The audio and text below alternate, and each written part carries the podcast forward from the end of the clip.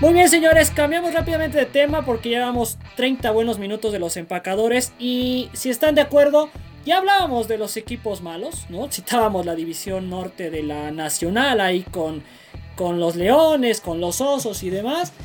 Tenemos varias franquicias que ya no compiten obviamente por meterse a los playoffs, a pesar de que en la americana hay 13 de 16 todavía con vida, pues en la nacional es otra cosa. Así que, mi estimado Juan, ¿qué nos puedes decir en referencia a estos equipos que pues se han vuelto una constante en no entrar a la postemporada? Estamos hablando de los Jaguares, de los Jets, de los Gigantes, de los propios Lions.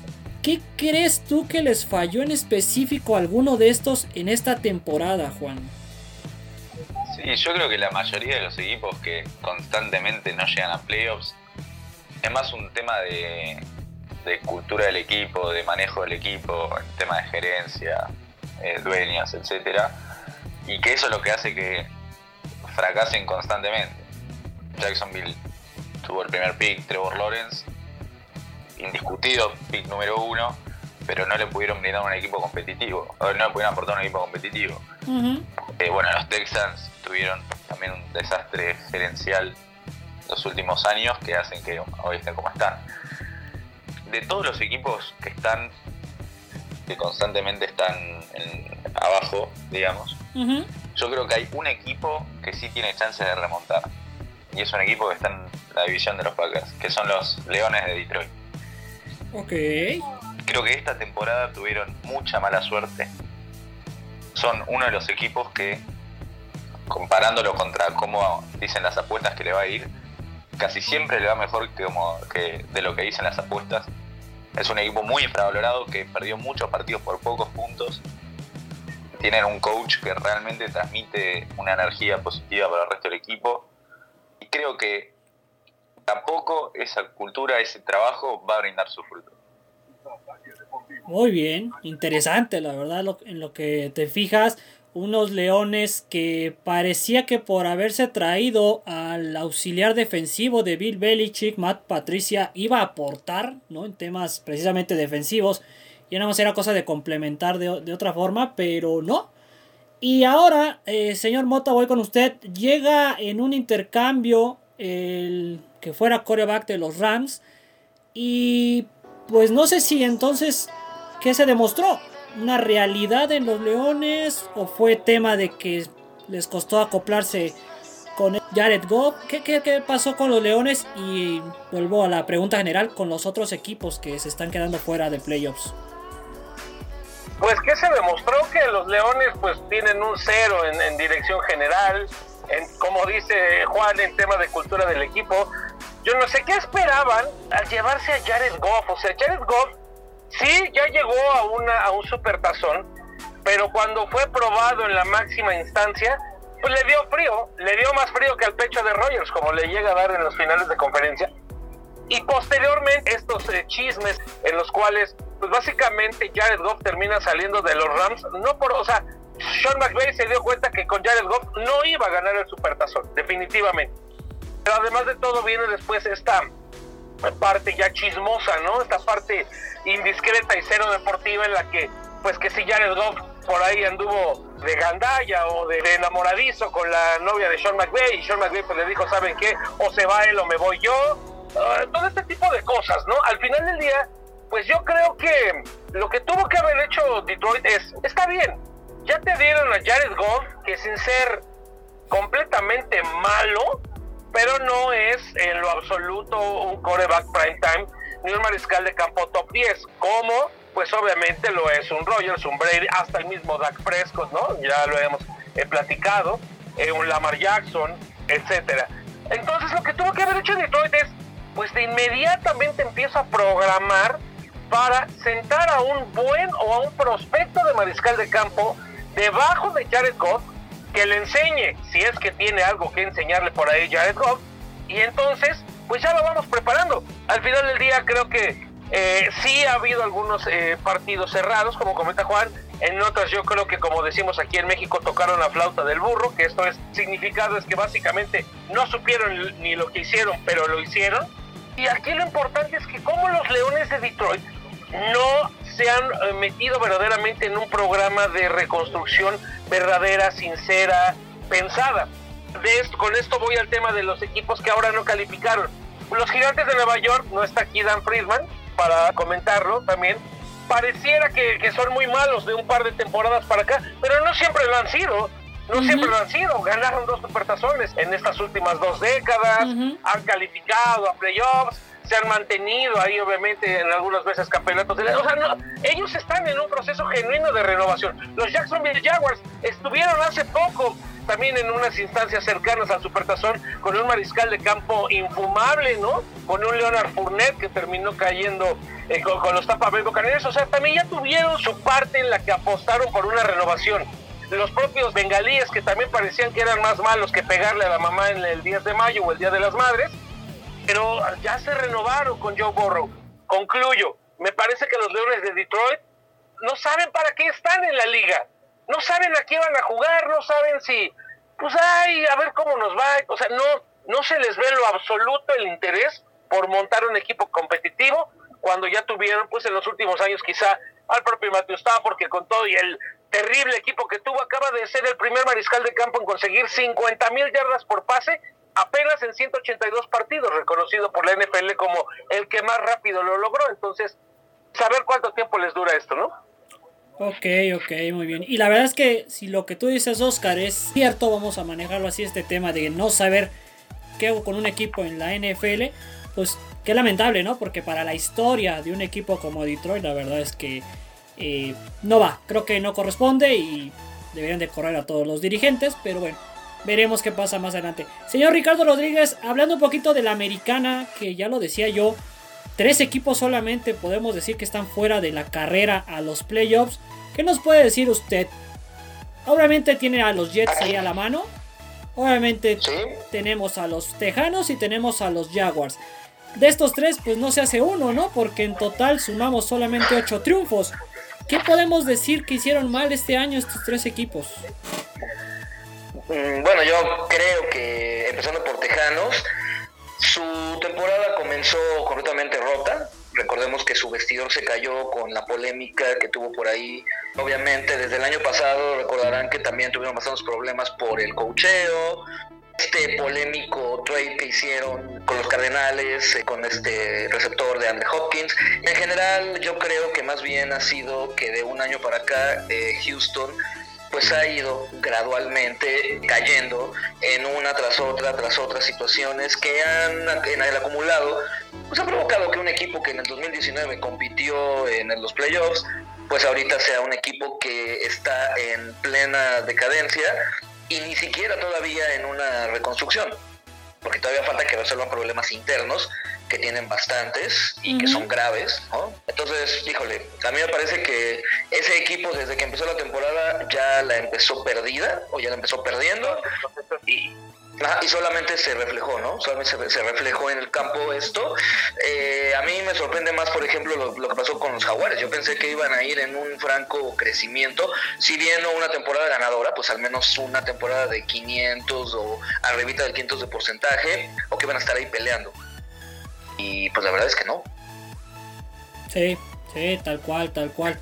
Y por otro lado, ah, y de hecho hay algo que me llama la atención de de Jaguares es que apenas en el año 2017 estuvieron en la antesala del Super Bowl, recordarán. Y lo que yo decía ahorita.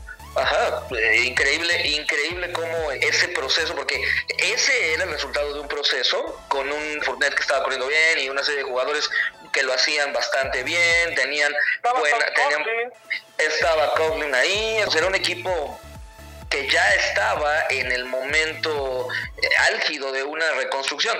Y que una reconstrucción se te caiga tan rápido y que ahora en una segunda reconstrucción no logres nada y bueno, ya no hablemos de su head coach que pues terminó rompiendo el vestidor y rompiendo todo el trabajo, pues ahí es donde me parece que fue más talento, dinero y recursos tirados a la basura que otra cosa la que pasó con los jaguares, porque los jaguares con todo lo que se invirtió en términos de selecciones, lo que invirtieron en términos de contrataciones, lo que invirtieron en términos monetarios en la agencia libre, es para que fuera un equipo competitivo, que ahorita estuviera en este Royal Rumble que se ha convertido la americana y no de los que ya dijeron adiós. Y los Jets, bueno, los Jets me da mucho gusto que estén donde estén y hablando en serio, me parece que ellos pues sí han seguido haciendo las cosas mal, apostando por ciertas decisiones como jugársela en, en el draft, pero sin, por ejemplo, a seleccionas a un Sam Wilson, pero sin darle un este un año de, formación, sin contratarle a un, a un este coreback veterano que lo vaya guiando, lo metes de golpe, te lo lesionan, eh, intentas medianamente ajustar la defensa, pero no te sale del todo, eh, obviamente tienes bajas que debes ir compensando. En fin, los Jets están en una reconstrucción que va para largo, ahí no me sorprende lo más mínimo. Y como rivales de división que son, la verdad me da gusto verlos ahí. Perfecto, señor Rodríguez. A mí la verdad me sorprende cada vez que revisamos a los equipos que les fue muy mal en la temporada que se maneja este tema de la reconstrucción, ¿no? La reconstrucción en el 18, la reconstrucción en 2019, la reconstrucción en 2020. Y no parece que va a acabar la reconstrucción en algún momento, ¿no? No sé si sea un cliché, no sé si sea una forma como de, asignarle un motivo a sus fallos, pero yo ya no lo compro, o sea, ya hay algo más. Esto que toca eh, Juan de tema gerencial es importante, es algo que destacar. El tema que dice Ricardo de qué haces con las elecciones del draft también, ¿no? O sea, si esperas que un pick número uno o un pick número 30 de los primeros, hablemos, ¿no? De la primera ronda, te venga a cambiar un equipo de la noche a la mañana, pues estás completamente equivocado, ¿no? Tienes que ir precisamente eh, formándolo, ¿no? Pero para esto ya debes de haber pensado en con qué ayudarle, ¿no? Es que vuelvo a lo mismo, o sea, sobre eso que dices y lo que platica Juan y Ricardo, vuelvo a mi punto, es que los Leones no tienen, nunca han planteado un verdadero tema de... O sea, todos los 31 equipos de la NFL han tenido por lo menos un acercamiento directo al supertazón o a postemporada o han visto una mejoría. De estos que estamos hablando ahorita, ¿no? Que también entran en este famoso grupo que ya hemos hablado, de los únicos cuatro equipos que nunca han jugado un supertazón como tal, ¿no? Como supertazón, que son los Browns, que son los Leones, que son los Tejanos y que son los Jacksonville Jaguars. Bueno, de esos cuatro, todos han tenido alguna etapa de mejoría. Los Browns la tienen ahorita. Subieron un poco con Baker Mayfield el año pasado. Ahorita, bueno, están como que entre azul y buenas noches, pero, pero ya son competitivos, no son malos.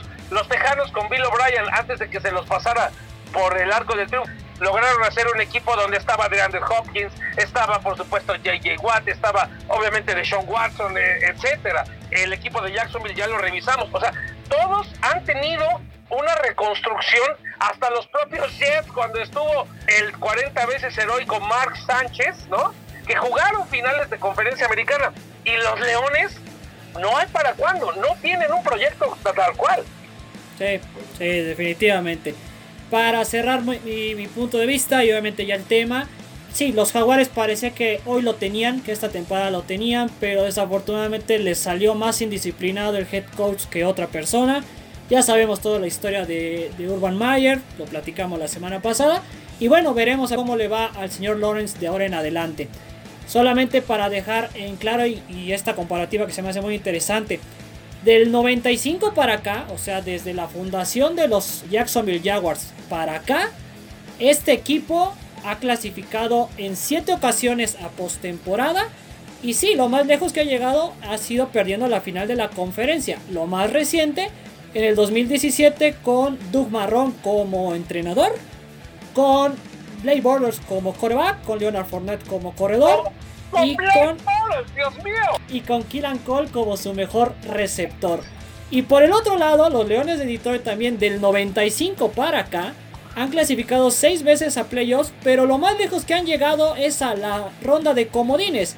Y lo más reciente fue en el 2016 con el señor Jim Caldwell como entrenador, con Matthew Stafford como quarterback, con Theo Riddick como corredor y con Golden Tate como receptor. Entonces, eh, en resumen, pues parece que en ambas franquicias tienen que alinearse todos los planetas, tienen que coincidir muchas figuras y muy buenas temporadas de cada una de ellas para verlos evidentemente compitiendo en la postemporada.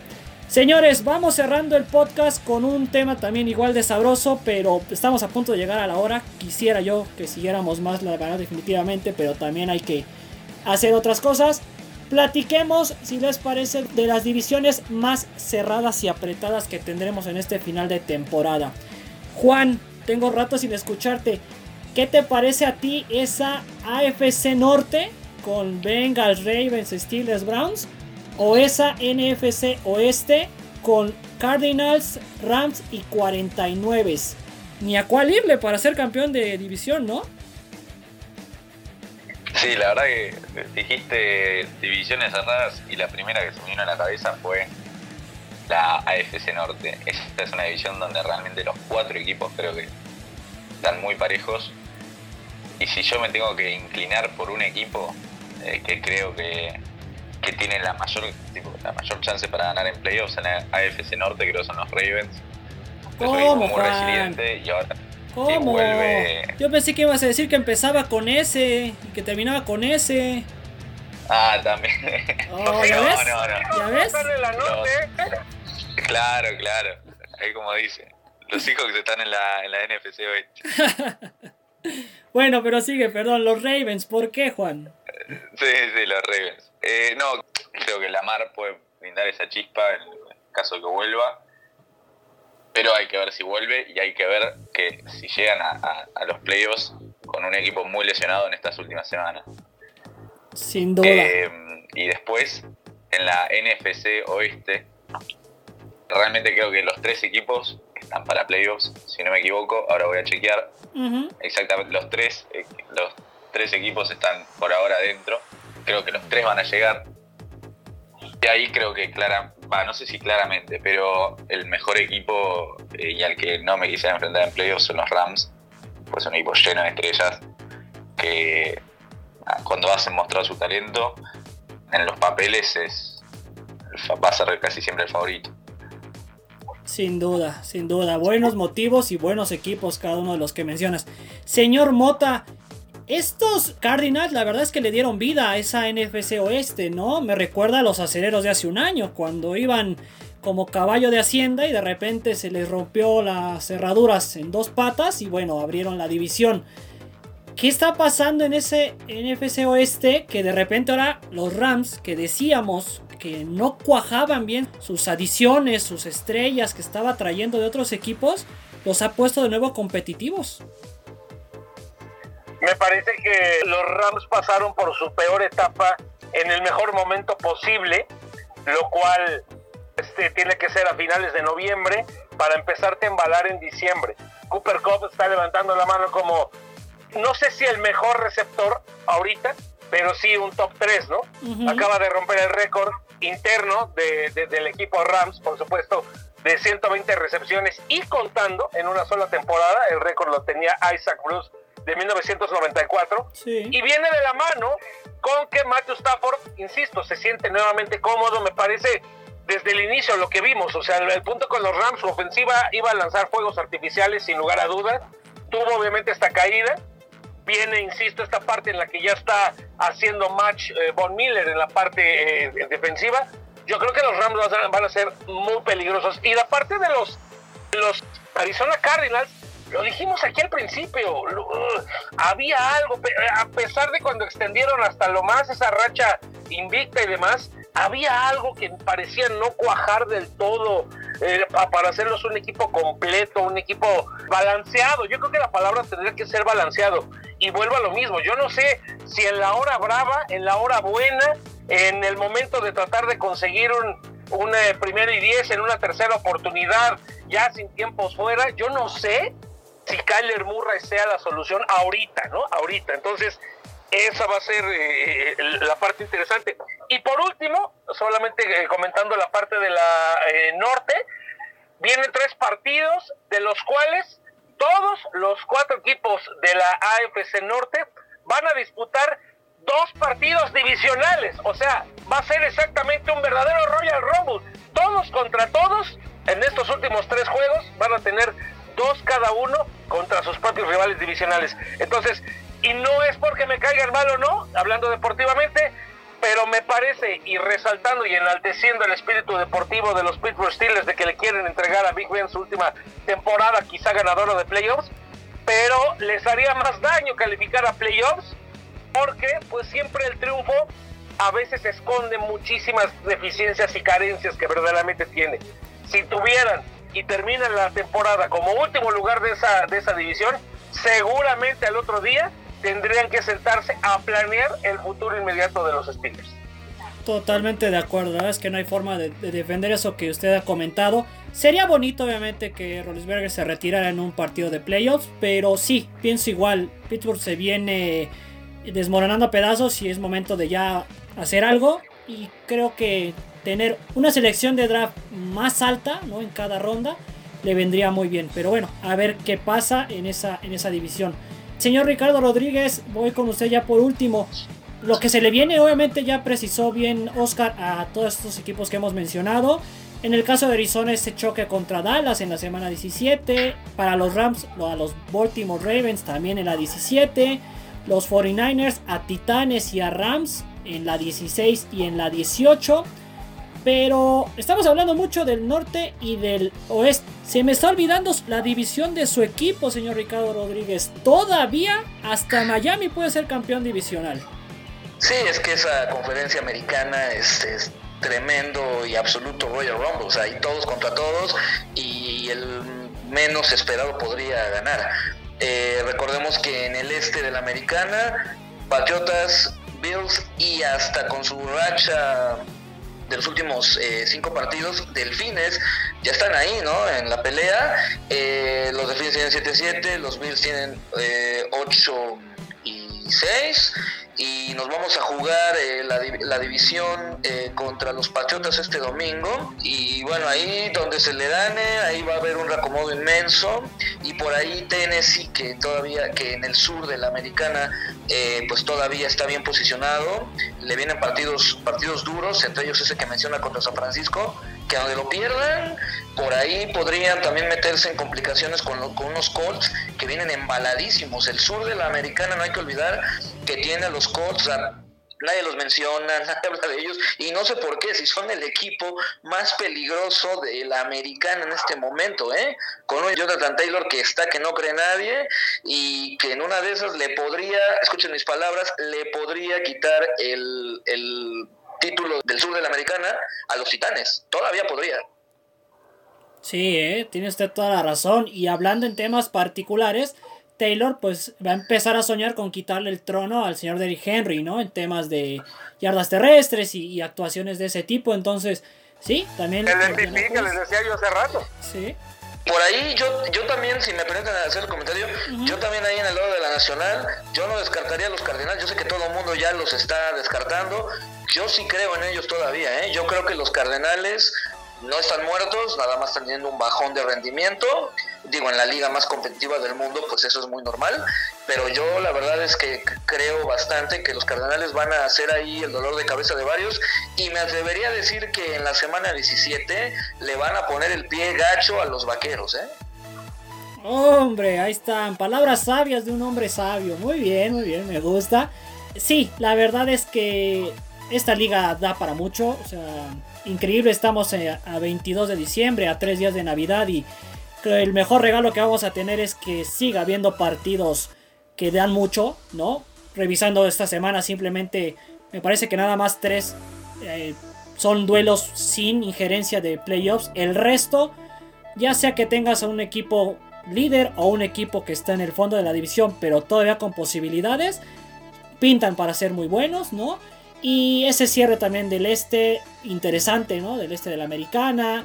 Patriotas y Delfines chocan eh, a finales del calendario. Se viene el Bills Patriotas por segunda ocasión en menos de tres semanas. Ojalá, señor Ricardo Rodríguez, ahora no nada más les corran, ¿verdad? Ojalá ahora les ganen de otra manera o, compitan de otra manera. ojalá. Ojalá, ojalá número uno, este, nuestra ofensiva sí salga del campo ahora, ¿no? Que no salgan ahí nada más este, los equipos especiales. y ojalá que hagamos lo que se espera, que es eh, pegarle a Mac Jones, porque pues es novato finalmente y, se le puede dar una buena, una buena arrastrada. Y lo más importante, que como sea ganemos para que nos llevemos la división y ya nos olvidemos de problemas. Efectivamente, y ojalá ya para concluir, pues que no sigan pegando los temas COVID, ¿no? Que no siga habiendo tantas bajas, que puedan competir los equipos con lo mejor que tengan para regalarnos un excelente cierre de temporada tipo photo finish como en el propio atletismo. Señores, pues así llegamos al final de una larguísima pero muy interesante, muy rica y muy entretenida plática. Como siempre en Sportball ese es el propósito, que ustedes se informen, que ustedes se enteren, que conozcan lo que opinamos, lo que sabemos y que igual nos brinden ustedes su punto de vista al respecto de todo lo que hablamos aquí. Así que comenzamos con las despedidas y voy a ir de atrás para adelante. Voy a dejar al final a nuestro invitado. Señor Ricardo Rodríguez, ¿algo más que agregar? Muchísimas gracias antes que otra cosa por estar aquí y feliz Navidad.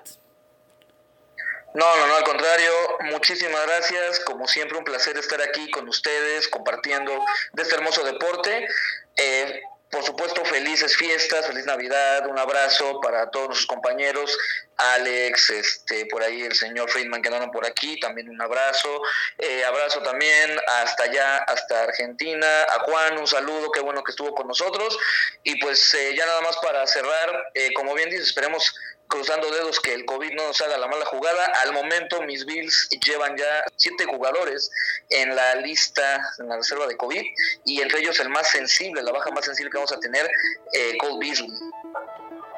Eh, bueno, ¿qué le digo? La verdad es que será sorprendente no encontrar un equipo con bajas, pero ojalá y no afecte para nada en gran medida a estos Bills. Muchas gracias, señor Ricardo Rodríguez. Señor Oscar Mota, igual también para usted. No sé si es el Grinch o no todavía. Estamos a 22 de diciembre, pero feliz Navidad y muchísimas gracias por estar el día de hoy. ¿Algo más que agregar? Rodolfo El Reno, por favor. Saludos a todos. Felices fiestas, feliz Navidad. Señor Estrada, Ricardo, Arturito, Adán Friedman y por supuesto Alex Madrid. Y mi querido Juan, muchísimas gracias. Que sigas viendo la NFL y un abrazo a todos los amigos argentinos. Recordamos, por supuesto, al señor Martín Gramática, que jugó hasta un supertazón y precisamente con los bucaneros de Tampa Bay, ¿no? Pues ahí está el recuerdo, un gran abrazo y sigan la NFL allá en el Cono Sur. Abrazo. Gracias, señor Mota.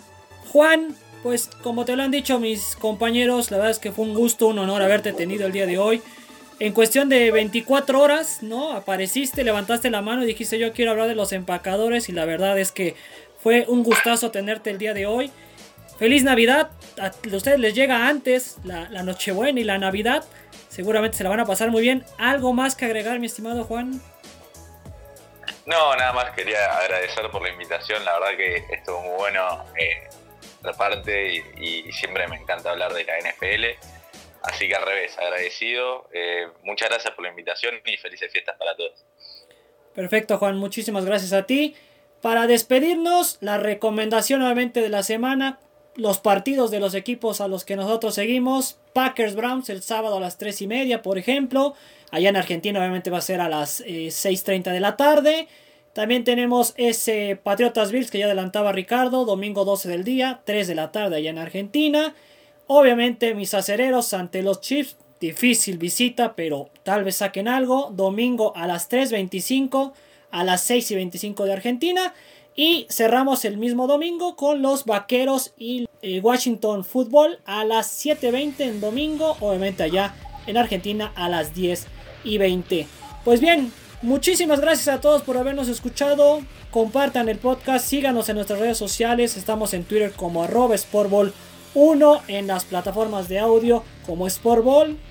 Compartan por favor el podcast, opinen, ofrézcanse, ya les hemos comentado. De aquí en adelante estaremos hablando de los equipos que avancen a los playoffs. Y obviamente estaremos en la postemporada también brindando nuestro análisis de cada una de las rondas. Yo soy Ángel Estrada, felices fiestas para todos, feliz Navidad, feliz Nochebuena, que la pasen muy bien en compañía de su familia y nos vemos en la próxima.